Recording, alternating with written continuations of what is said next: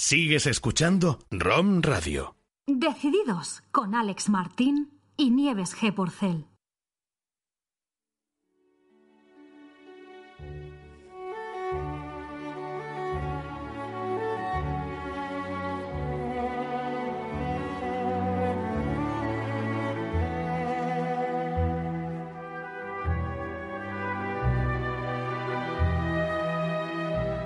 Fracasarás en algo, acéptalo, pero nunca, nunca te desanimes, nunca te contengas. Y cuando caigas en la vida, recuerda esto, cae hacia adelante. No olvides que cada experimento fallido es un paso hacia el éxito. Y lo más importante, pon a Dios primero en todo lo que hagas.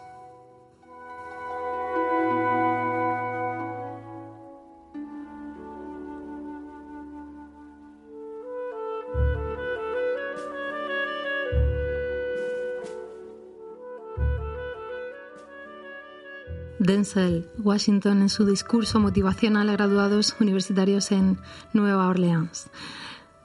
Bienvenidos a Decididos, bienvenidas. Hoy tenemos con nosotros a, bueno, todo un referente en cuanto a innovación y, a internacionalización dentro de la región de Murcia. Y bueno, aquí estamos. Yo soy Nieves G. Porcel. Hola Nieves, yo soy Ale Martín y encantado de un nuevo programa Decididos con un gran decidido que viene mucho a, a, enseñarnos mucho y a contarnos información muy interesante para todos nuestros oyentes. Encantado. Él es Miguel López Abad. Muy buenas tardes. Buenas tardes. Buenas tardes, Miguel. Decidido y un hombre de fe. Generoso, innovador, sencillo, abierto y comprometido. El director general de la empresa de gestión de recursos Grupo Global París y presidente de la Cámara de Comercio. Pues sí, muy buenas tardes, muchas gracias y, y bueno, me ruboriza, ¿no? Con tanto, con tantos elogios, ¿no? ¿Pero es así o no? Bueno, soy una persona normal y corriente, hecha a mí misma, considero, y, y bueno, pues muy, muy ávido de aprender, ¿no? Quizás al hacerme a mí mismo, a, a, ser muy autodidacta, pues eso me ha hecho aprender a escuchar y, y, bueno, pues eso creo que me va bien, unas veces mejor, otras veces peor, en el, en, lo, en, lo, en el texto que escuchábamos desde en Washington, ¿no? En el que caes y te levantas, yo siempre lo digo cuando tengo que dar alguna charla de, de motivación y no es que te caigas hacia adelante, tú cuando te caes el primer paso siempre adelantas a donde te has caído, nunca sales hacia atrás. Entonces, la caída siempre te va a hacer que te levantes hacia adelante, ¿no? Y eso es importante, saber levantarse. ¿Cuántas veces has caído? Uy, muchas, muchísimas. Y caigo, y caigo. Uh -huh. ¿Cómo no. lo has superado? Bueno, pues mira, eh, eh, si te diría que por la fe, pues yo no, siempre no he sido un hombre de fe tan pronunciada, ¿no? Entonces, eh, está claro que la fe ha sido eh, la guinda que colmaba el vaso, no lo que me faltaba, que le daba, que le da sentido a todo, pero hay una parte natural de, de la personalidad y de cómo es cada uno, ¿no? Luego el entorno que, que, hayas vivido, la familia, los valores, lo que te hayan transmitido también es muy importante. Y, y bueno, y por supuesto la personalidad. Eh, nosotros somos tres hermanos, educados por la misma madre, el mismo padre, y te puedo decir que somos los tres muy distintos. ¿eh? La vena empresarial, pues eso quizás la llevo yo. Mis hermanos, también el pequeño tiene una pequeña empresa de una agencia de viajes, pero él no. le, le plantean lo de crecer y que metan una empresa, él no. Es autónomo, está él con su mujer y súper feliz y no, y no amplía, ¿no? Y el mayor pues fue empleado de banca y y bueno, pues, como te decía, educados por la misma madre, el mismo padre, con los mismos ideales, principios y valores y bueno, cada uno tiene un don innato o tiene un, un gen que lo hace desarrollar pues, y proyectarse en la vida. Manuel, das, hablando, das impresión de mantener bastante equilibrio ¿no? en las diferentes áreas de, de tu vida. ¿Cómo definirías la felicidad o cómo definirías el éxito? ¿Qué es para ti una persona exitosa? Para mí el éxito, yo soy una persona de éxito, considero, porque tengo una familia detrás de mí, eh, tengo una vida ordenada, tengo a mi, a mi, a mi mujer, a mis tres hijas, a, mi padre que todavía vive, mi madre falleció hace dos años, mis hermanos, mis amigos de toda la vida, amigos que van viniendo. Entonces, el, el, el éxito, ¿qué, ¿qué, más éxito que ese? O sea, no, no puedes esperar nada, ¿no? Cuando uno pasa situaciones complicadas en la vida, de enfermedades, de, de de, espacios de tiempo, pues a lo mejor que te ves solo o más decaído. Y cuando sientes el apoyo y cuando sientes que detrás hay algo, eh, nunca piensas en el dinero. Yo he pasado muchas necesidades económicas y, y he sufrido mucho, ¿no? Y, pero era un sufrimiento muy distinto al que se tiene cuando te encuentras solo y vacío. Por lo tanto, ahí considero que está el éxito, ¿no? En el sentirte. Está claro que la, la, familia es un pilar importantísimo para el éxito y se nota que para ti es fundamental. Pero también tenemos esa, esa necesidad de dejar huella, de propósito. ¿Esa parte también es, es importante para ti? Hombre, si no, no estaría aquí. Mm. No sería presidente de la Cámara de Comercio, no tendría una, una, empresa, varias empresas, un grupo empresarial y con la ambición de seguir creciendo, pero, pero de seguir creciendo de manera ordenada, ¿no? Es lo, donde yo, el, el, el, mensaje final es que el equilibrio se tiene que mantener, ¿no? O sea, tenemos una base, para mí es la familia, es el orden en la vida, pero yo cuando salgo, eh, salgo a, al terreno de juego, ¿no? Y, y ahí pues tienes que jugar y al final, pues si eres un buen lateral, centrocampista, delantero, pues tú, tú tienes que ponerlo a jugar. Y yo pues juego y me divierto y lo que pasa es que luego pues cuando vuelves tienes algo que te reconforta y te vuelve a dar fuerza. ¿Cuál es tu escala de valores? Mi escala de valores. En primer lugar, la, familia. Por supuesto. Bueno, mira, fíjate, eh, aunque no esto no es una entrevista espiritual y tal, pero para mí, en primer lugar, Dios. Y es una entrevista de personas con alma. Vale, pues mira, para mí lo primero es Dios y después mi familia y después ya lo que venga. Esa es mi, esa es mi escala de valores. ¿Y en el campo de juego? ¿En, la empresa? En la empresa, pues en la empresa lo primero es mi equipo. Las personas. las personas, por supuesto, porque ellas son las que van a hacer que luego todo lo demás funcione. El equipo es lo esencial, es lo primordial, es lo, lo principal de, de, una empresa o de un organismo, como, como ahora estoy viviendo, ¿no? Estos casi dos años en la Cámara de Comercio, en mi primera experiencia como dirigente máximo, ¿no? Porque siempre participo hasta en el pleno de la Cámara de Comercio antes, he estado en FREN en la ejecutiva, eh, fui presidente de una asociación de desguaces y tal, pero bueno, como dirigente de algo tal, es, es la primera vez y, y, la verdad es que el equipo es esencial y, y es una experiencia muy bonita. ¿Siempre has sido un emprendedor? Siempre. Es innato. Es innato. Yo iba, yo iba al colegio y en el colegio yo hacía negocio. yo vendía piezas de coche. me traía piezas de. Sí, sí, del negocio de mi padre. Yo vendía piezas a los profesores. Eso en EGB. Y en la escuela de maestría, cuando ya iba al Miguel de Cervantes, ya teníamos una edad, pues yo me iba a almorzar con los profesores al cherro que estaba enfrente y allí pues hablábamos, negociantes, vendía un coche y. En fin, eso se lleva. ¿Y cuáles crees que son las características fundamentales de un líder? Hombre, eh, por supuesto tienes que tener un don natural, ¿no? De, de, de liderar y, y, de, y don para tratar con las personas. Mm, todos los, los, líderes, un líder bueno, un líder que perdure, tiene que tener un, un, cierto don para tratar con las personas. O sea, no hay líderes que en solitario puedan llegar a, a ningún objetivo, ¿no? Final.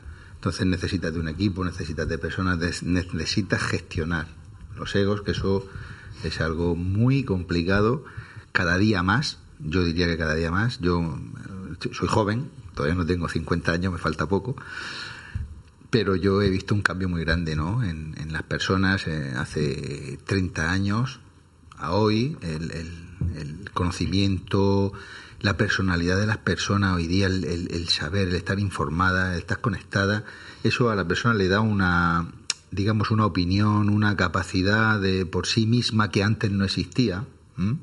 Entonces, eh, antes como que la gente era más dóciles, más borreguicos, vamos a llamarlo, ¿no? Y seguían siempre ahora, si te siguen es por algo. No, eso tienes que ganarlo, gestionarlo es bueno, porque el que te sigue, te sigue, pero convencer para que te siga complica un poco las cosas, en fin, tiene esa, esa doble lectura, pero prefiero el conocimiento, prefiero la persona que es válida, porque al final te garantiza futuro. ¿En qué momento te diste cuenta de que, de que querías seguir con el negocio familiar y, y, podías innovar ahí? Uy, muy joven, muy joven, porque... ¿Cómo ha sido tu trayectoria profesional? ¿Siempre has formado parte de la empresa familiar, del desguace? Sí, sí, sí. El, en el año 88 eh, terminé el primer grado de, de, de la escuela de maestría Y mi padre fue cuando adquirió, la, tenía un pequeño desguace y le compró a, su socio el, otro 50%. Él tenía el 50%, pero compró el 50%, que yo era muy pequeñito y muy... Y entonces pues mi padre se quedó el hombre solo ahí y a mí me gustaba, me encantaba. Yo siempre estaba ahí los fines de semana y siempre que por las tardes no tenía clase pues me iba. Y, nada, y enseguida pues me fui, me incorporé y, y desarrollé. Mi padre era un hombre de, yo digo que era de oficina, porque él eh, trabajaba en banca y, luego pues, montó el negocio. Y yo era más de, más de la calle, ¿no? más del, trato y, del negocio. Y, bueno, formamos un tándem bueno. Mi padre también un hombre que fue migrante en los años 60 en Francia y quizás llevaba un paso por delante de lo que era en aquella época los hijos, la, la figura paternal, ¿no? Y supo delegar y supo ver en mí futuro y me dejó trabajar me apoyó siempre, me sigue apoyando. Es muy importante, ¿no? Que te pasara el testigo de esa forma, dejándote que fueras libre para, para, decidir. Y la verdad es que, bueno, pues de todas esas cosas, al final, el éxito no es de uno solo, como te decía, el éxito es del equipo. El equipo podía ser mi padre y yo y mi madre, y ahora pues somos más de 200 personas. Y dijiste, vamos a innovar. Pues sí, y me fui a Europa.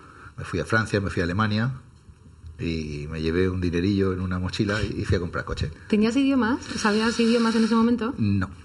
O sea, no sabía nada. ¿Y qué hiciste? ¿Cómo te comunicabas? Pues pues, pues, bueno, pues con mucha intuición y, con mucho, no sé. Pues, la verdad es que para los idiomas no, no, no se me dan mal. Eh, soy bastante de oído y tal. Y bueno, de hecho, el francés lo domino, puedo llevar una conversación medio fluida.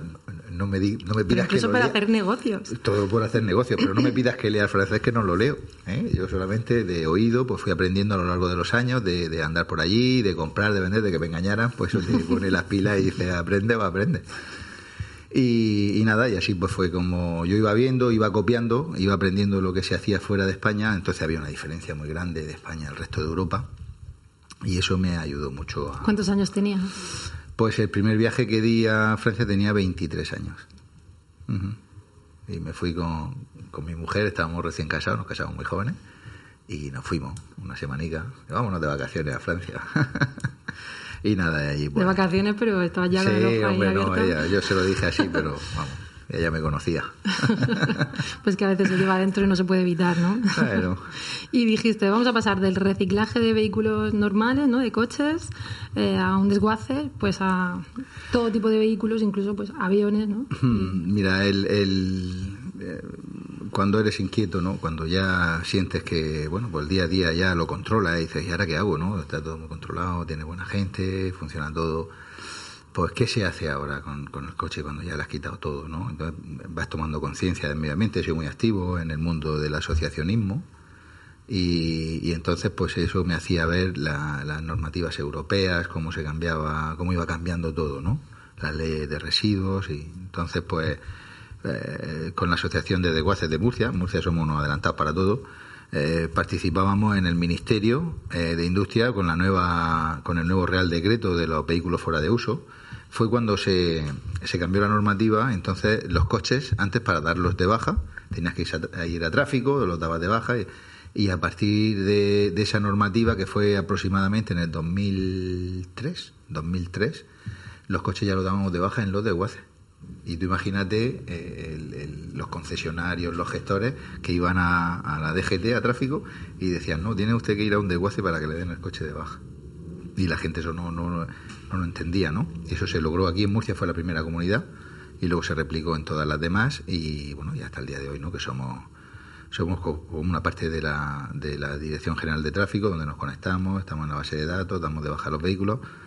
Un pequeño dato ¿no? de, cómo hemos ido transformando. Yo, en todas esas cosas, pues eh, la conciencia del medio ambiente, el respeto por todo iba creciendo. Y fue cuando pensamos en montar una planta de, digamos que cuando ya no le queda nada al coche, ¿qué hacemos? Pues lo trituramos y separamos todos los componentes que lleva, ¿no? A día de hoy eh, nosotros estamos en un torno a un 96% del peso del vehículo en la recuperación que hacemos de ese vehículo, el 96%. Con lo cual, pues, eh, es brutal, ¿no?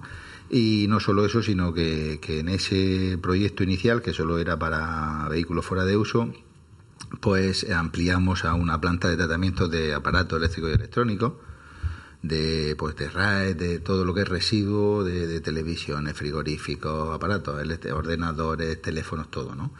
Y, y, eso es lo que tenemos también junto a la planta de tratamiento de VFUs, donde, para que os deis una idea, un frigorífico que no se trate en la planta que nosotros tenemos contamina lo mismo que un coche andando 15.000 kilómetros. ¿Mm? Tú imaginas un coche 15.000 kilómetros andando día tras día, lo que contamina, lo que, lo que emite, pues eso es lo mismo que emite un, solo frigorífico que no se trate en una planta como la nuestra. Con lo cual, pues eh, imagina que nosotros estamos tratando al día unos 300 frigoríficos estamos haciendo una gran aportación en torno al medio ambiente a la captación de los gases, fluorados que son altamente contaminantes ¿no? y que afectan a la capa de ozono y todas esas cosas. ¿Todo esto se te ocurría a ti solo? No, evidentemente no. No lo sé. Un alma inquieta. Eh, sí, eso sí, un culo inquieto y, muy abierto y conoces a uno, conoces a otro, las sinergias de uno, las, mm, sinergias de buenas otro. Buenas relaciones también. Buenas relaciones y bueno, y buen ojo para, para rodearte de gente buena, ¿no? Y, y la verdad es que eso pues pues ha dado estos frutos, sigue dándolo y seguimos creciendo, ¿no? Y seguimos innovando cada año, seguimos creciendo en toneladas de tratamiento, en tipo de residuos y, en separación, ¿no? Seguimos separando más y, todo eso pues hace que, que, emitamos menos a la atmósfera, ¿no? Y, bueno. Enhorabuena por ello. Muchas gracias. ¿Qué medidas de RSC lleváis a cabo en Global París? Pues llevamos muchas un poco dispersas. Ahora esa es una parte que en la que quiero focalizar y quiero ordenar, ¿no? Y, ahora pues como, como la normativa y con todos los tipos de leyes que hay y de beneficios, pues entiendo que el próximo paso será la, creación de la fundación, ¿no? De Global París donde canalizar todos los, recursos que destinamos a, a, obra social, ¿no? Que, no, que no es poco. Siempre trabajamos con organismos de la Iglesia, sin ánimo de lucro. En una, en una entrevista que he escuchado que te hicieron hace unos años, eh, comentabas que una de las iniciativas fue que todas las cestas de Navidad que enviabais a los clientes, a directivos y tal, ¿para qué? Se lo ibais a mandar a ellos, que ya tenían de todo, y eso lo, destinabais a Cáritas ¿no? y a organizaciones, a ONGs. A Manos Unidas, a, Cáritas, Proyecto Hombre. ¿Seguís haciéndolo así? Sí, sí, sí. No hay cestas de Navidad. No hay cestas de Navidad. Bueno, nuestros empleados, pues al final de año siempre algo, un, detalle hay que tener porque es verdad que ellos son, ellos son los que eh, hacen que todo eso fluya. Las personas. ¿Cómo cuidáis a, las personas, a vuestro equipo? Pues mira, eh, nosotros en la planta, el, tema del ejercicio, ¿no? incluso en horas de trabajo, hemos, iniciamos hace unos años esta actividad con fisio en, nuestra planta que, trabajan con nuestros empleados, los que los piden, y bueno, pues a partir de ahí empezamos, pusimos la primera piedra, que fue ponerlo todos nosotros, y, bueno, la verdad es que la, luego repercute en ti porque eh, notas que bajan la, la, paja, eh, bajan porque, porque bueno, pues eso, pues una persona que está haciendo un, un ¿Puedes repetirlo otra vez, por favor? ¿Cuál es el efecto de cuidado de las personas, porque capital humano? Disminuyen las bajas y las sentimos porque... Sube la productividad también. Sube la productividad. ¿Notas que ha subido la productividad? Sí, claro. Y, y luego, pues eso, que una persona que tiene un determinado trabajo, sobre todo nosotros mucho trabajo físico, pues en una cinta de triaje donde estás en una postura, pues al final eh, las cosas pasan factura, ¿no? Y esa, digamos, eh, medicina, eh, digamos, preventiva, ese cuidado preventivo hace que, las cosas pues, vayan un poco mejor. Y luego actividades con las familias, en el monte, rutas, bicicleta, no sé, mucha actividad de este tipo. Y... Sois una empresa comprometida y Vuestro, vuestra gente, vuestro equipo también está comprometido con la empresa, ¿lo notáis? Por supuestísimo. ¿Hay retención del talento ahí? ¿No se van? No, Por supuesto, es muy difícil, es muy difícil. Hemos tenido algún caso muy aislado y tal, pero, pero, al final también por sector, ¿no? Porque otro sector el que iba buscando, no era pero vamos, de hecho hemos tenido incorporaciones de, de otro tipo de empresas que, han venido, a, aunque esté feo decirlo, lo tengo que decir, que han cobrando un poco menos porque les ilusionaba el proyecto y, y, les gustaba mucho pues el tema de medio ambiente, el compromiso y todo este tipo de cosas que al final... ¿Cuántos sois en, en la organización? Pues estamos 200 personas en el grupo de empresas, unas 200, 210, 200, depende del pico, tema de trabajo y tal, pero alrededor de 200. Miguel, volviendo a la, a la RSC, ¿cómo consideras que va a afectar a aquellas empresas que no adopten una política de RSC o una estrategia de RSC? ¿Cómo les puede afectar negativamente en los negocios en los próximos años?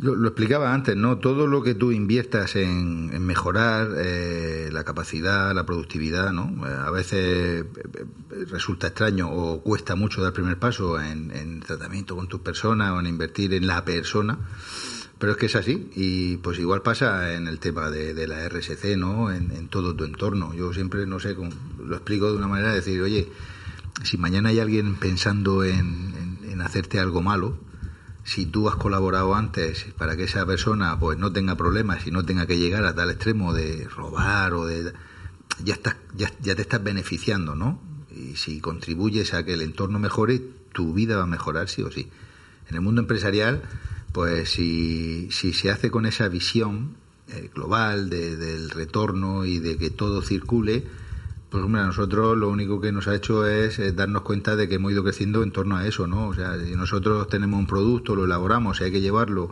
al final a un punto final que es una fundición, donde luego allí descargas y cargas y te vuelves y traes, o sea, vas aprovechando todo, ¿no? Eh, esa economía circular es aprovecharlo todo, los subproductos, lo, vas relacionando una cosa con otra y eso hace que al final pues eh, todo quede digamos en, en un círculo no eh, se trata de esa aprovechar todas las sinergias que, que, van surgiendo por el camino no es fácil porque muchas veces no es de tu sector o no encuentras la persona apropiada pero hay que tener perseverancia y al final repercute en tu en tu cuenta de resultados y en tu, y en tu trabajo del día a día. O sea, que los clientes quieren empresas que apuestan por la RSC, sin duda. Claro, porque son más eficientes, eh, aprovechan todo más.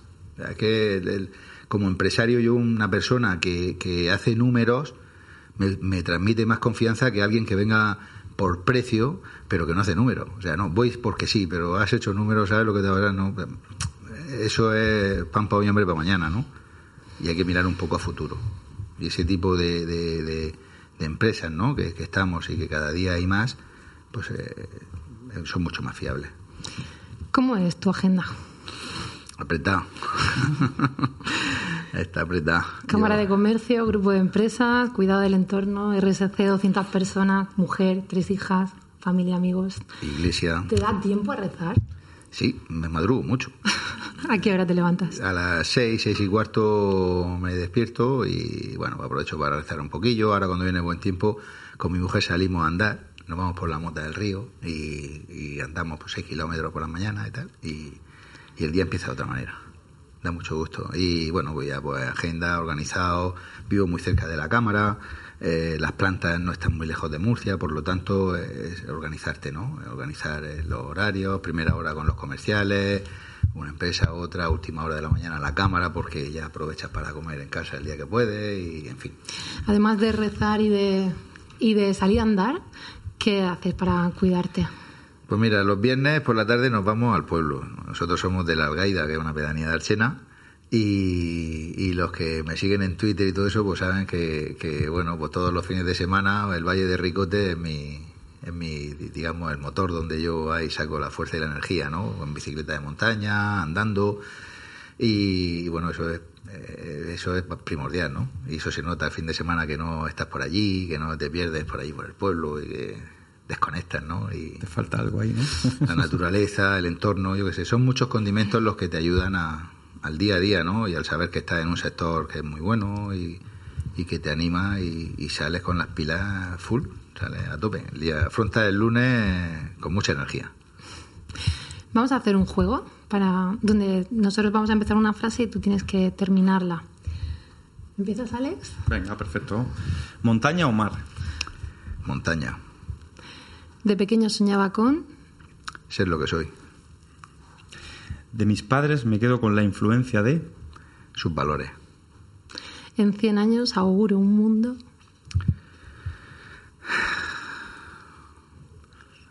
Complicado. Complicado. Mm. Danos un poco de esperanza. Te dedicas toda a la de, toda cuidar la, del entorno. Toda la del mundo, pero ahora mismo no lo sé, que situación es complicada. También soy realista. Realista. Me gustaría decir o me gustaría transmitir positivismo, pero soy muy realista. ¿Eres un soñador? Sí, mucho. Además de realista. Sí, sí, claro que sí. Soñador con los pies en la tierra. Por supuesto. Muchas gracias, Miguel. A vosotros. Ahora Gracias. continuamos contigo en la tertulia. A vosotros. Sigues escuchando Decididos con Alex Martín y Nieves G. Porcel.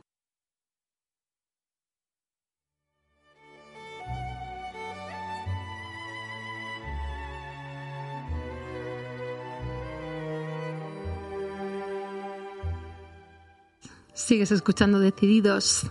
Eh, aquí te vamos a dar las claves, las herramientas para que sigas creciendo como ser humano y además como empresario, como empresaria o emprendedor, ya sea en tu organización o en, o en el sistema público. Hoy en la tertulia nos acompaña Macarena Perona, consultora estratégica para empresas, y Alejandro Garriga, CEO de Tic Tac Branding. Bienvenidos. Bienvenidos. Gracias. Y junto con Miguel López Abad vamos a hablar hacia dónde se dirigen las nuevas empresas en cuanto pues, a innovación, a economía circular, RSC, retención del talento. Pero bueno, antes, eh, ya que tenemos a, Miguel López Abad, vamos a aprovechar que, que está él para que nos aclare eh, qué hace exactamente la Cámara de Comercio, porque hay muchos emprendedores que acaban de empezar su negocio y a lo mejor pues no sabe que existen instituciones como la Cámara de Comercio que les puede ayudar, asesorar o si quieren eh, abrir y expandir su negocio fuera de las fronteras de, de nuestro país, pues ahí tienen una forma de, de, ser orientados. Pues efectivamente, la Cámara de Comercio, lo digo muchas veces, la gran desconocida, pero el que se acerca y la conoce, pues ya se queda, se queda ahí pillado, ¿no? Uh -huh. Porque la experiencia con la Cámara es que cualquier emprendedor que, que se acerca y consulta, pues el asesoramiento es hasta llevarlo a la notaría a firmar las escrituras de su empresa, SL, cooperativo. El asesoramiento es total, ¿no? Y, y bueno, pues desde ahí hasta eh, la empresa que ya está creada y que quiere eh, interna internacionalizarse, eh, con las misiones comerciales que, que, organizamos tanto directas como inversas, es decir, las que vamos a país de destino o las que recibimos a, los países que vienen con empresarios, eh, formación para los comercios, pequeños comercios, comercio de cercanía.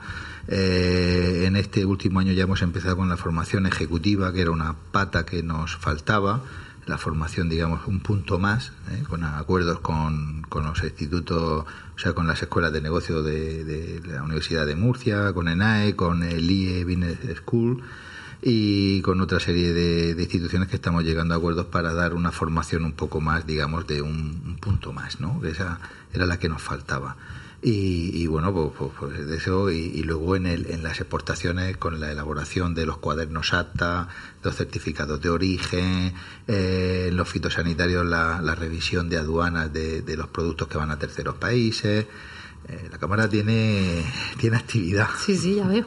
Ahí estás tú, presidiendo. Bueno, desde ahí, hace un año y medio. Sí, en abril va a hacer dos años, el, el 12 de abril. Y bueno, ahí, como te decía anteriormente, hay un equipo humano detrás importante. Y eso, y eso hay que decirlo, porque es así, yo no soy nadie. Yo lo claro. único que ahora trato es de ver cómo podemos hacer algo para mejorar y aportar un poco más de, de luz a, a, lo, a, donde ya hay luz, ¿no? Y eso es, es, es, bueno, es importante. ¿Desde que estás tú en ella, que has visto cambios? Sí, yo creo que sí. Bueno, así me lo transmite la gente, ¿no? Hombre, por lo menos la página web ya la hemos cambiado. Tramposo, y... no es fácil a veces. No, no es fácil a veces, efectivamente. Pero que se sí... lo digan a Alejandro, que se dedica a eso. Pero sí es verdad que estamos dándole un, un nuevo aire, ¿no? Y con un, pues como te explica, con todo este tipo de cosas y haciéndola un poco más accesible, más cercana y, y bueno, incluso con, con, cambios físicos que queremos hacer, que estamos ya proyectando para que el acceso sea más amable, más cercano. ¿Y las nuevas generaciones se acercan a la Cámara de Comercio? Sí, yo creo que más que, que las antiguas, porque el, el, en mi primer pleno en la Cámara de Comercio dije, yo vengo aquí a abolir el impuesto revolucionario de la Cámara de Comercio, porque antiguamente se pagaba antes de 2010, era una cuota obligatoria y, y, usaras o no usaras la cámara, la tenías que pagar. Y para mí era una injusticia. Es que no necesitaba la cámara, ¿por qué tenía que pagarla? ¿No? Y, y, bueno, y ahora pues parece ser que tengo que, eso que dije, ahora ponerlo en práctica, ¿no? Es decir, ya no hay cuota obligatoria, ahora hay que hacerla viable por sí misma. Y, y bueno, pues eh, hoy día, con, como decíamos, un mundo tan conectado y donde todo fluye tan rápido, pues la cámara llega, yo creo que está llegando a la gente y está teniendo conocimiento y escucha y ve lo que se da y lo que se da es bueno, es de calidad, es necesario y eso es importante. Auguramos que la Cámara de Comercio va a seguir dentro de unos años haciendo las cosas bien. 100, no, sabemos. pero 10, 20. Eh, sí, 30 y 40. Bien, bien, bueno, igual llegamos a los 100. bueno, nosotros no lo veremos. Bueno, nosotros lo veremos, pero yo espero que sí. Tenemos fe, tenemos fe. tenemos fe. ¿Y cuáles son esas tendencias para, para el mercado ahora, actual? Pues mira, las nuevas tecnologías juegan un papel súper importante. Hace 15 días he estado en, Israel, en la Crown, de, donde se congregan pues todas las, las TIC y startups de todo el mundo, ¿no? Es el congreso más importante a nivel mundial. Y, la verdad es que es espectacular para dónde va el mundo, ¿no? O sea, lo que se, lo que se está haciendo donde estamos y, bueno, pues como decía antes, y tú tengo que ser realista, ¿no? Y vamos muy por detrás en Europa, ¿eh? No, no en España. En España somos, en concreto en Murcia, somos unos fenómenos, somos los número uno. Porque es verdad que lo somos.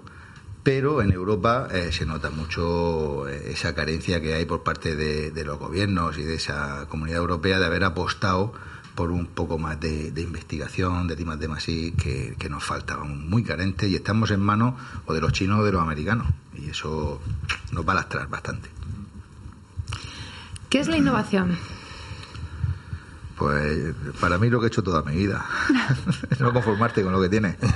mejorar. Es mejorar todo, o sea, cuestionártelo todo, todos los, todos los días, ¿no? Pero cuestionártelo para bien, con, un, con una visión positiva, ¿no? De cómo mejorar lo que tengo y eso te obliga a innovar sí o sí. O sí. Y en un mundo como el de hoy, donde tienes acceso a un golpe de, TIC, tienes toda la información que hay en todo el mundo. Es la actitud también, ¿no? De querer mejorar cada día y, ya abrirlo al plano personal, familiar, eh, en todo, en todo. o sea, es obvio que, que, que, que no utilice las herramientas que tenemos para mejorar y para saber por dónde van las cosas, las cosas buenas. Sí. vamos, las cosas malas ya van solas, ¿sabes? Las redes sociales cuando empiezan ahí con, la fake y con todas esas cosas, donde, yo no hay que obviarlas, pero donde, donde estamos todos tan conectados y tienes acceso a todo, es brutal, es espectacular. A mí me mm, encanta. Sí. Yo soy un enamorado de, la, época en la que estamos. Además es, fundamental hoy en día la innovación. Yo la innovación la entiendo como esa capacidad que tienen las empresas de entender el mercado, de escuchar a sus clientes, de manera continua a través del marketing, a través de herramientas de contacto y, recibir esa información y luego la capacidad que tiene la empresa de implantar esa información valiosa que el cliente le ha dado o que el mercado le está dando, ¿no? que luego también eh, te puedes recibir mucha información de tus clientes, pero luego hay que implantarlo, ejecutarlo y adaptar a tu equipo y a tu empresa a esos cambios que, tampoco es algo fácil. ¿no? no es fácil, efectivamente. Nosotros a nivel tecnológico sí que estamos trabajando en herramientas de crecimiento rápido, growth hacking que se llama, porque nos encontramos con empresas que ahora mismo tienen presupuestos bajos, pero se han dado cuenta que tienen que digitalizar la empresa. A lo mejor tienen una web muy obsoleta o quieren empezar a vender fuera y, claro, no tienen herramientas. Aquí un, voto a favor importante para la Cámara de Comercio porque no solo nos ayudasteis a nosotros con un programador, con una ayuda que, que disteis, sino que tenemos clientes que han podido permitirse pagar un proyecto gracias a la Cámara de Comercio para expandir su, su, lo que es la empresa de Estados Unidos y vender en Estados Unidos. Entonces, gracias a, organizaciones como la Cámara de Comercio, esto está creciendo, ¿no? Y, y, ya luego a nivel digital, pues una de las técnicas que, tenemos, esta que comentaba growth hacking, que yo estuve formándome en Londres. Explica eso del growth hacking, que bueno, a nuestros oyentes le, Ahí en Londres, en la formación que estuve, nos dijeron la, la traducción sería como crecimiento, ¿no? Una manera de hackear el crecimiento, pero nosotros lo llamamos experimentación rápida. ¿Qué quiere decir? Que mm, antes se hacían campañas muy grandes que obviamente tenían resultados porque había una inversión enorme. Pero claro, ya las empresas mm, ya no apuestan por gastarse tantísimo dinero. ¿Qué hacemos nosotros? Pues a pequeñas inversiones hacemos muchos anuncios, hacemos un, primer estudio muy claro del canvas persona, a quién va dirigido, qué, qué tipo de persona es su cliente objetivo para esa campaña o los tipos distintos. Y se crean anuncios, pero a lo mejor invertimos 20, 30, 50, 100 euros por cada uno. Depende del presupuesto, se pueden hacer 10, 20, 30, 100 anuncios. Pero una semana ya estamos midiendo cuál funciona y cuál no. El que no funciona enseguida fuera. Vamos pivotando muy rápido. Entonces ahí que hacemos que eh, eh, reducimos el presupuesto. Porque ya vamos a tiro hecho donde decimos, mira, este perfil es el ideone para este producto o le gusta más este tipo de anuncio con esta foto. Nosotros, por, así por curiosidad, en la, eh, la experimentación que hicimos ahí en Londres, se puso una, una landing page, una página de, esta de aterrizaje con un producto, una foto, un título y un texto. O sea, muy sencillo. Y la conversión que tenía era de un 3 y pico por ciento. Solo cambiando el título pasó a un 40% más. Vol- Volvieron a cambiar el título, se llegaron solo cambiando el título del texto y los colores a un 200 y pico por ciento más. Fíjate. O sea, la importancia que tiene cómo comunicar según a quién te estás dirigiendo. Si es una persona joven, chico, una chica, eh, depende de, su posibilidad económica, si le gusta el deporte, si no le gusta el deporte. Habían herramientas que daban miedo. Aquí en España no funcionan bien, pero daban mucho miedo que te analizaba el perfil en LinkedIn de la persona y te decía hasta cómo quería que le hablase, de qué partido de fútbol era.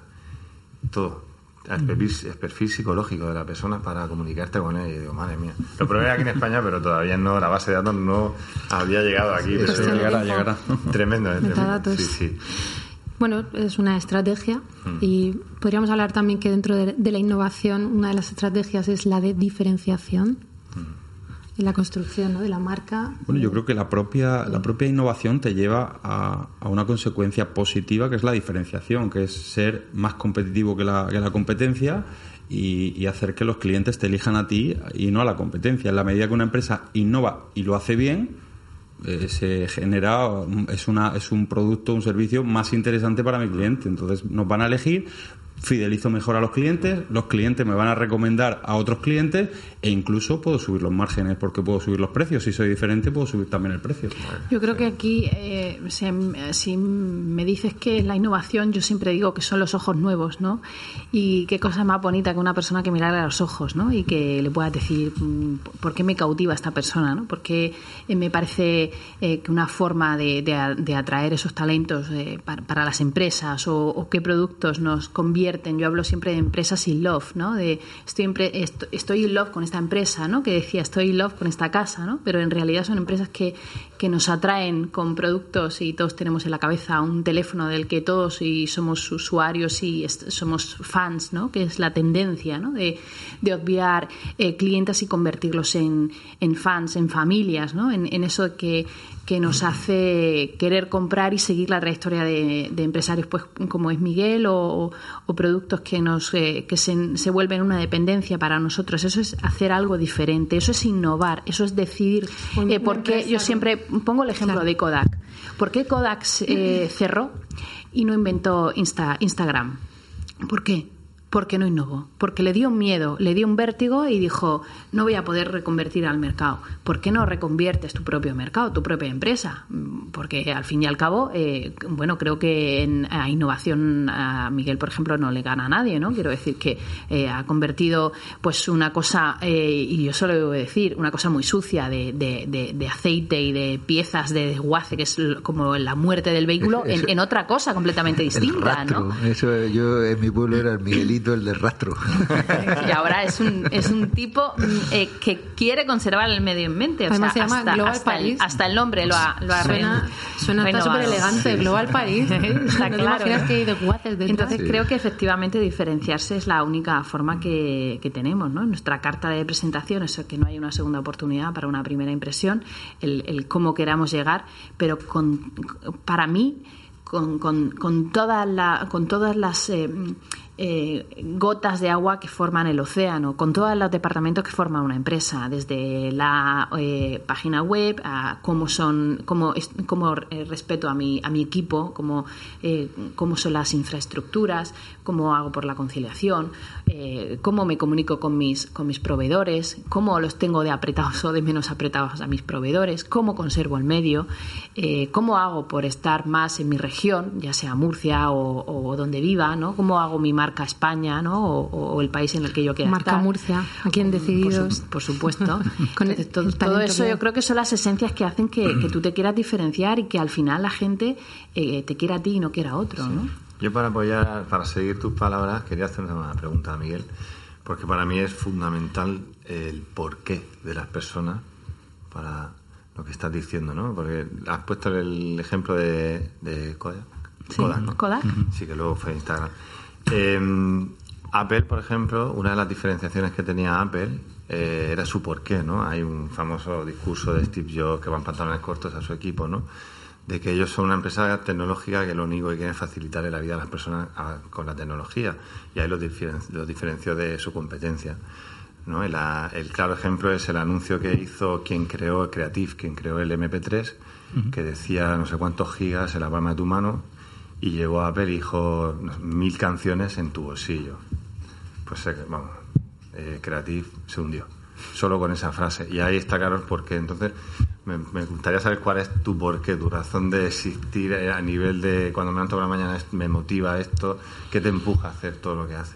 A ver, eh, la perseverancia es muy importante, ¿no? Y el, el ser constante. No siempre cuando uno innova y cuando uno emprende tiene éxito y, no todo el mundo llega, ¿eh? O sea, no, cuidado que, estamos, que estamos en una región de emprendedores brutal. Yo creo que la más emprendedora de España con diferencia en Murcia.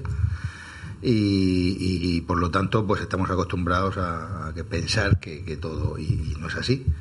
Pero el, el por qué es, primero, en tu ADN, en tu manera de ser, tienes que tenerlo, tienes que sentirlo.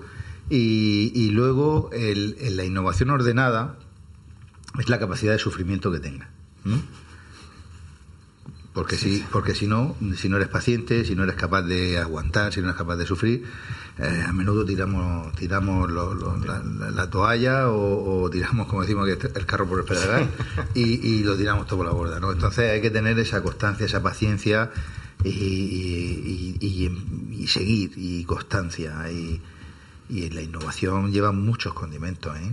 para que para que eso ahora qué pasa que es verdad que cuando pruebas te sale no una vez de las muchas que has intentado de, yo siempre vamos a la primera nunca me ha salido nada me sale. Hay que ver con los años que llevo ya no me sale a la primera bien hecho. No siempre tiene siempre tiene esa esa, esa cosa que te, que te lastra un poquito no qué bueno que menciones eso porque muchas veces bueno, yo como emprendedora, como empresaria, también me he sentido frustrada, ¿no? De ver cómo las cosas parece que se bloquean, se ralentizan los tiempos, los pagos, los clientes, los no sé las cierras, la web, totalmente. Y, pero bueno, si lo dices tú, pues, como pues, soy la única. cualquier persona que esté a mi lado de mi organización, de, mi epidemia o consuelo de tontos, pero no, no, no, no es ni, ni epidemia ni consuelo de tontos, es la realidad. Es la realidad, ¿no? Es así. O sea, es así. No es una ciencia exacta. La, el emprendedurismo, la innovación, la empresa, el dirigir, no es una ciencia exacta. Es más, yo creo que se aprende más cuando uno se equivoca que cuando le sale bien a la primera. Cien veces. Como te salga bien a la primera... No aprendes nada. Estás fastidiado, ¿eh? Porque te crees, que, te crees que eres tú y que yo me lo valgo... Y, a lo mejor ha sido que, que, le has cortado el cuello a otro y tú has salido ganador, pero no, pero no has ganado Y eso es complicado. Y todo cambia, ¿eh? Las tendencias cambian muy rápido y las empresas que funcionaban con una metodología ya no están funcionando y no saben por qué. Y se vuelven locas. Es que estamos haciendo todo igual. A mí, en mi día ya con los clientes en la pelea digo, ya, pero es que esto ya no funciona así. Pero es que lo he hecho siempre así. Ya, pero ya no funciona así. Vamos a probarlo asado. Y les cuesta mucho el cambio ese, les cuesta muchísimo. Vamos a ver más cambios, otra tendencia, ¿no? Mm. Las sinergias, ¿no? Entonces, eh, competíamos más y ahora tendemos más a, esa sinergia, colaborar, claro, cooperar. Pero, es, que eso, es, que eso, es lo, eso es fantástico. Mm. O sea, ¿por qué voy a hacer el esfuerzo doble si lo tengo aquí al lado que lo hace él? yo te digo, cógete de mi brazo. Venga, yo tiro aquí y tú tira allí y vamos juntos. Pero eh, tirar, tirar, tirar, al final te cansas. La sinergia, vamos, para mí espectacular. Sí, pero para eso hay que ser generoso, entiendo. Hombre. Eh, eh, lo has dicho antes en la primera parte de tu entrevista que me ha encantado. decías es que es una espiral en positivo, ¿no? O sea, y, creo que, que, sucede así. Los amigos de, de Miguel son todas buenas personas, pero quiere, quiere que, su red también esté llena de gente de luz, ¿no? Eh, cuando eres capaz de ser generoso y decir, bueno, vamos a crecer, el win-win, ¿no? Vamos a ir juntos, pues llega un momento en que la otra persona eh, también quiere favorecerte, porque quiere darte las gracias y, quiere presentarse eh, también a, otros clientes o a otras oportunidades y contar contigo y tenerte contento. Y, creo que eso, pues, parece que es difícil, pero es más sencillo de lo que parece. Y, tiene mucho que ver con la, con, la economía circular. Sí. A eso íbamos ahora, a la economía circular. Es que, va, es que va muy de la mano, ¿no? ¿Vamos a eso? ¿Tendemos a la economía circular? Eh, sí y no. en una buena parte ¿no? de, Eh, sí, de los negocios. Es de que la depende de cómo. de- todo esto también tiene mucho que ver los gurús, de lo que te enseñan cuando dan las charlas y cuando motivan. y Cuando, a ver lo que te venden, eh, cuidado. Cuidado que como se Cuidado pasen- con los gurús. Cuidado con los gurús que como se pasen de motivación con la parte de, de- de- del cash y con la parte de tal y del éxito y no sé qué tal, al final si te conviertes en un depredador de, de- de éxito, no lo va a tener muy complicado para la sinergia, lo va a tener muy complicado para la economía circular, porque eso no tienen un resultado a corto plazo. Entonces yo creo que el empresario tiene que tener, tiene que tener una visión mucho más a largo plazo, medio largo plazo. Si no vas a ser un oportunista, no un empresario. Un empresario no es oportunista. O cuando tiene una empresa grande y te sale algún proyectivo y dice, ah, ven, aquí, aquí, la pillo, aquí la mato, ¿no? Pues bueno, eso a nadie le amarga un dulce, pero ese no es su leitmotiv. Un empresario no puede ser oportunista. Sinergias y economía circular. ¿Qué es la economía circular? Para los que nos están escuchando, que, que a lo mejor es la primera vez que lo oyen. A, a mí se ¿O me no? ocurre ¿O ya que está es en una cosa con un ejemplo. eh, eh, el, residuo, el residuo cero, ¿no? Que, que lo hemos visto en, en nuestros abuelos, o por lo menos yo, que, que- vengo de abuelo ricoteño, pues eh, veía cómo hacían un poco todo eso, ¿no? Eh, que unos tenían, voy a poner el ejemplo del huerto, porque somos la, la huerta de Europa, ¿no? Y cada uno ponía lo que tenía, le daba una cajica de esto, aquello, compartían, veían posibilidades y, y- es más, todos nuestros abuelos em, que se han dedicado a la agricultura, todos y de ahí a Barán, París, Londres, ¿no? Que decían en mi tierra. Pero creo que, que, que la economía circular eh, lo vemos como, como muy lejano y nosotros siempre, siempre hemos ido a esa, viviendo esa tendencia, ¿no? Eh, esto que dicen de se puede, ¿cómo, cómo lo hacían nuestros abuelos sin el plástico, ¿no? Y pu- pues se hacía. Y, Pues y- con la madera. y- claro, y con, y con, y con muchas o- otras muchas herramientas, ¿no? Que al final creo que, que las sinergias, esto que dicen, ¿no? Compra eh, compra en tu barrio para que tu barrio siga estando activo, ¿no? Pues eh, eh, piensa en global y actúa local, sí, pero eh, pero de verdad apostando por por lo por tus raíces, ¿no? Y, y- y, no El sé. problema es que hoy nuestro barrio ha crecido mucho. Hoy, hoy y es así, ¿no? Y la sensación de ya, que- ya no lo dice el coronavirus. Fíjate, o sea, es que es todo, ¿no? O sea, es el grado que tenemos de interactuar y de estar conectados es brutal. Eh, te coges un avión y tienes un negocio y me, me- escúchame, no, tenemos una reunión entre horas y tardan menos en ir a Berlín o a París que en ir a Madrid, desde Murcia. Porque no tenemos ave, por si no lo sabéis. Pero esa es la realidad, ¿no? O sea, y, y con esa visión y con esa al final eh, es complicado, ¿no? Lo de pensar en, aunque aunque lo que lo vemos así, pues somos de barrio y nos gusta tener el comercio cerca y tener algo, pero al final el- en la selección natural eh, sí o sí llega y La tendencia manda y mira el, el Amazon, ¿no? el monstruo que ha montado aquí, que está montando en Murcia y la tendencia es que no puedes evitar. Eh, contra el progreso es muy difícil. Claro, Ahora, eh, cuando tú eres, cuando tú te diferencias por algo, entonces. Sí. Yo, yo, yo, las cosas porque sí no. O sea, yo, mi negocio perdurará en el tiempo porque será necesario el producto que yo tengo. Pero no porque Miguel montara con su padre un desguace hace 40 años y que lo hiciera muy bien, pues tiene que seguir en la historia. Oye, pues no sé.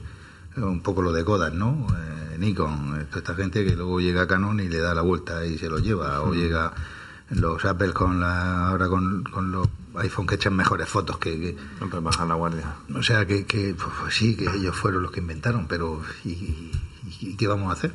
¿Que ¿Me voy con Nikon o me voy con...? Porque eran los que inventaron. Pues te vas a... Y eso es inevitable, ¿no? Ahora, que tengamos que... Yo, por ejemplo, hablo como Cámara de Comercio, ¿no? Que nuestro esfuerzo está volcado en el pequeño comercio, el comercio de cercanía, por supuestísimo.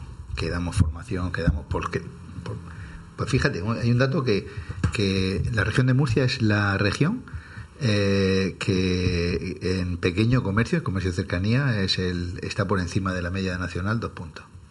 Con lo cual... no- no- Porque algo- nos gusta ser de barrio, Miguel. Sí, sí. bueno, y algo bien se estarán haciendo las cosas, ¿no? En cuanto a la innovación de, la- de los comercios, en cuanto a las necesidades. en Los conciertos cosas. en los eh, en las vitrinas, en, las los escaparates, no sé, no, al final eh, tienes que tener producto, tienes que tener servicio y oye, pues se puede mantener y se pueden hacer cosas. El 100% pues, no será, pero, pero sí se puede hacer. Se puede hacer cosas y se pueden mantener.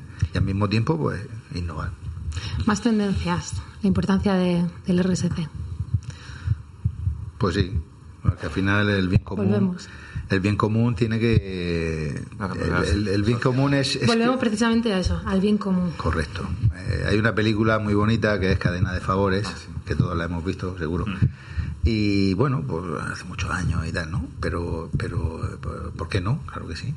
Ah, Yo lo tengo muy claro. Desde el primer proyecto que nosotros, cuando hablabas de lo de la cesta de Navidad, me agotaré siempre. El primer proyecto fue una escuela en Benin. Y, y allí, pues luego nos mandaron toda la documentación y todo. Y cuando tú ves todo eso, eh, vamos, es, que, es que no tiene color. Es que no tiene color. Cuando tú ayudas, un pozo, en otro, otra de las misiones que hicimos, otro de los proyectos fue un pozo de agua en, en Ecuador, otro fue una escuela, no sé, son, son cosas que dices tú, cachina más, qué cosas más bonitas, eh, más, ¿no? O sea, ¿Qué no- iniciativa se puede hacer desde aquí? Ma- Macarena, tú eres la presidenta de FADE. Eh, Pues mirar, yo, eh, si, en, si en un momento determinado, cuando a mí me plantean hace desde 2017 que soy presidenta de la Fundación FADE, me dicen eh, ayúdanos a crecer, a hacer algo un poco, un poco más y les ayudo desinteresadamente y luego me dicen eh, tienes que ser presidente, pensamos que puedes ser presidenta y yo dije, pero qué va. Y sin embargo dije que sí egoístamente, porque el chute de energía que me llevaba con un granito de arena que yo tenía, que aportaba y que podía hacer, ¿no? Y poder hacer y, las líneas que estábamos haciendo, ¿no? Yo, nosotros tenemos cuatro líneas de, de sociosanitario en hospitales de la región y ves a los niños sonreír, que se les olvidan, y he pasado en un hospital con niños que llevan una, una vía, que pueden pintar, que pueden hacer música, eh, que vas a distintas entidades a a pedir dinero para los niños que están hospitalizados y, y te dicen que sí, te lo dan y compramos un piano para los niños, ¿no? Y pues eso es alucinante. Eh, poder hacer eh, que los eh, migrantes que tenemos ¿no? en, en nuestras, en, en nuestra tierra, que son muchos, pues darle a, a las mujeres en riesgo de exclusión social una formación mínima, un certificado, un algo que les ayude a buscar un trabajo, tener una bolsa de trabajo, empleo justo para mujeres en riesgo de exclusión o víctimas de violencia, ¿no? Pues eso, eh, cuando ves que, que, un día de lluvia en Murcia acuden por la tarde 65 mujeres a formarse, pues por ejemplo en, en Croen, ¿no? que, que nos dejaban el- el- la sala para, para que se formaran, y, y que la consejera, claro, decía, ¿esto qué es? ¿De dónde han salido tantas mujeres? ¿Cómo llegáis a tanta gente? Y aquello parecía la ONU, porque eran todas de cada una de una nacionalidad completamente distinta. Teníamos de todos los colores, razas, religiones, y aquello era, vamos, esto era el coronavirus. Quiero decir que eso de, de verdad es, es emocionante ver cómo, cómo la gente dice, oye, pues estas mujeres me van a mí a conciliar, a que yo pueda poner... eh, bueno, es que en grandes directivos de la región lo primero que hacen es llamarme y decir, Macarena, la bolsa, hace poco tuve que hacer una llamada a una persona y me dice, sí, claro, si la chica de mi casa la conseguí con vuestra bolsa de empleo, ¿no? Y yo... Eh. Pues es, es- es emocionante, ¿no? Que quieran contar con, con esa red, ¿no? Que se puedan hacer cosas muy bonitas, de, pues de verdad, por apostar por, por las personas de... eh, yo esta mañana lo decía y, creo sinceramente que la sonrisa cura, pero cura muchas cosas, cura el alma, cura el corazón, cura las empresas. Eh, hay veces que solamente mirar a alguien y, y, pues, pues una... No sé si lo habéis hecho, yo sí, lo suelo hacer mucho. Cuando voy por la calle eh, con, mi, con mi esta, miro a alguien y sonrío y- y flipan y se va con una sonrisa, porque la sonrisa es contagiosa. Entonces, eh, creo que se pueden hacer muchas cosas y hay muchas entidades en la región. ¿no? hay una empresaria eh, de aquí de Murcia que tiene una empresa bastante importante y de ahí me dice, Miguel, me encanta, me encanta, pero cuando digan las cosas malas no te rías. No te rías. Porque estás diciendo las cosas malas y estás apretando y tienes razón en lo que estás diciendo, pero tienes esa sonrisa y tienes que poner que me sale. No, No sé dejes de sonreír, Miguel, no- por favor, te lo pero pido. es que cuando, cuando hay que ponerse en el papel y si estás hablando de cosas negativas, pues, pues No, no. dice, pero cuesta, ¿no? y yo me, yo, yo me reía mucho, ¿no? Porque es verdad No, que, no, que cuando te sale así natural y eres de esa manera, pues, pues es difícil disimularlo. Yo la que ve- veo fundamental que las empresas eh, sepan que forman parte de una sociedad, de un barrio, de una ciudad y que tienen que concienciar a la gente y dar ejemplo con acciones sociales, por supuesto. O sea, me parece fundamental. Tenemos un equipo de féminas en segunda nacional, ¿eh? de Guace París. Eso es otra, otra, de las tendencias, el engagement. Y, las bases de fútbol sala de todos los críos, de Archena y Las Gaidas, las llevamos eh, nosotros también. ¿eh? Es un proyecto que ya mi hermano el mayor. Genial. Eh, Qué guay. Estamos ahí. A tope. hombre, con, con, cuatro mujeres en mi casa. Además, mira, dice el Papa que las mujeres somos las que humanizamos más, un poquito más el, mundo. pues claro que, sí. bueno, cuidados hacia afuera, cuidados hacia adentro y nosotros nos tenemos que despedir. muchísimas gracias, un placer. Muchísimas gracias, Miguel, Alejandro, Macarena. Y nosotros, Alex y yo, nos quedamos aquí pues remarcando eh, pues, algunas de las grandes ideas y, joyitas que nos habéis dejado. Em, yo me quedo con una que ha dicho Miguel, que comentaba, la innovación no, no es conformarte con lo que hay y es querer mejorar las cosas día a día. Pues yo me quedo con que para ser un buen empresario hay que creer en algo más grande. Muchas gracias. Y vamos con el reto semanal para el, grupo de Facebook. Uniros, decididos, decididas. Ahí os esperamos también, en las redes sociales. Creciendo nuestra comunidad y para que podamos seguir, pues eso, inspirando y, transmitiendo todas estas herramientas. Bueno, pues este reto te va a gustar mucho, Nieves, porque vamos a invitar a los oyentes a que busquen y reserven esta semana un momento para orar, para conectar con Dios, con el universo, con uno mismo, cada uno que lo llame como quiera, pero ese momento de silencio y de conexión y verás qué, qué bien nos sentimos, ¿no? Ese es el reto de esta semana. Ok, pues ya vamos a despedirnos del todo y para eso acabamos siempre con nuestra píldora con alma. Vamos a conectar con nuestra dimensión más espiritual. Eh, ya sabemos que, esta dimensión es una de las áreas que nos configuran como seres humanos. No solamente tenemos un cuerpo, una mente, unas emociones. Y seamos religiosos o no, también podemos conectar con ese estado de presencia donde fluye la gracia divina o lo que tú quieras creer a través de ti. Y para ello lo vamos a hacer eh, cerrando los ojos, aquí en el estudio también, y te invito a que respires profundamente varias veces, al mismo tiempo que diriges la atención hacia adentro y comienzas a sentirte y a darte cuenta de cómo estás, consciente de tu cuerpo, sintiéndote desde los pies hasta la cabeza. Y desde ahí lleva la conciencia a tu corazón donde mora el ser.